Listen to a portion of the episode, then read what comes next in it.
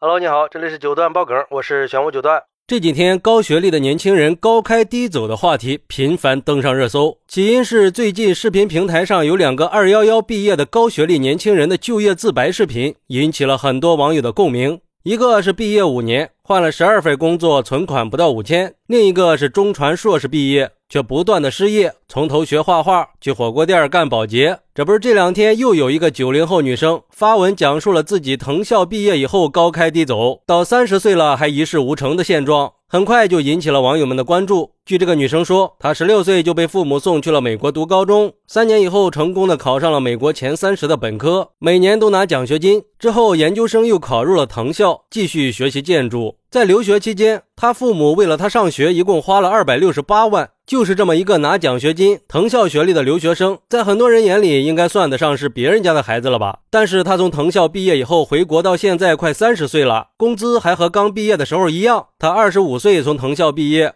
回国的第一个工作拿到每个月一万二的月薪，当时他自我感觉还挺不错的。虽然不能跟互联网行业相比，但是他觉得以后升职加薪也是没有问题的。工作了一年多以后，她怀孕了，就辞职休息了一年。等再找工作的时候，刚好又赶上了疫情。不过她当时还是找到了一个月薪一万二的工作。到现在她已经三十岁了，在这家公司也快两年了，工资一直都没有变过。前段时间他找 HR 聊天的时候，HR 说公司能做到不降薪不裁员，这在业内已经算是过得不那么惨的了。年后公司有很多中层都已经走了，现在不断的还有人走，很多人对建筑这个行业都已经失望了。他就觉得自己的付出和回报不成正比了，觉得对不起父母。因为如果按照现在的收入来计算，要工作将近三十年才能挣回他留学的费用。然后很多网友都很好奇，像这种应该会走向人生巅峰的藤校毕业生，为什么就会面临这样的高开低走的境遇和局面呢？那留学的意义到底是什么呀？上名牌大学真的就能决定人的一生吗？其实，如果要是算上学成本的话，那很多人应该都要抑郁吧。就像一个网友说的。花两百多万划不划算呀？不能光用目前的收入来衡量。你满打满算也只工作了五年呀，又加上这几年行业动荡，薪水没有涨也是很正常的呀。如果你当时留在国内上个普通的大学，然后拿你上学的这笔钱买个房子，早早结婚，就一定会比现在更好吗？不一定吧。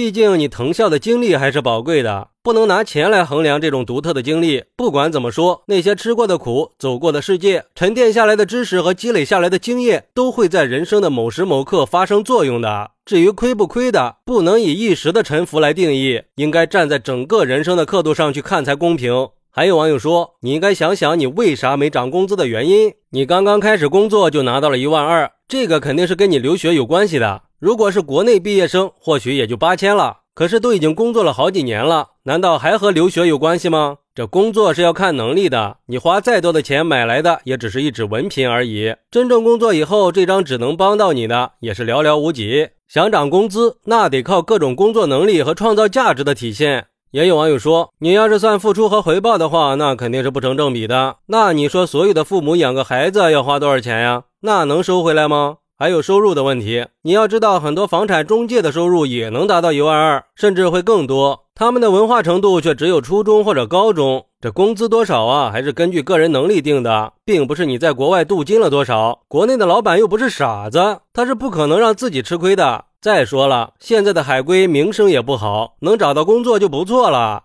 其实我也觉得，最终收入跟学历关系并不大。硅谷的风险投资人吴军曾经就说过。如果只是为了一份安稳的工作，大可不必千辛万苦的去读哈佛。而且我发现很多留学生回国以后都会想，什么时候才能把留学的钱给挣回来呀？但是我想说，现在已经不是九十年代了，留学生已经不再吃香了。留学回国就能拿到高薪的神话已经不存在了，因为现在的就业环境已经发生了变化，已经不再是二十年前物以稀为贵的时代了。我们还是要认清现实，现在是能力至上的时代了。看看前些年有多少的父母都是卖掉房子供儿女去留学，但是学成归来以后，发现连个工作都找不到，别说你挣不回来成本了，连成本的零头你都挣不回来。我觉得像这样的现象只会越来越多，毕竟高不成低不就的心态是会害人的，还是脚踏实地的最重要。所以说，在选择学校之前，还是要充分的考虑就业前景的。好，那你是怎么看待高学历年轻人高开低走的呢？快来评论区分享一下吧，我在评论区等你。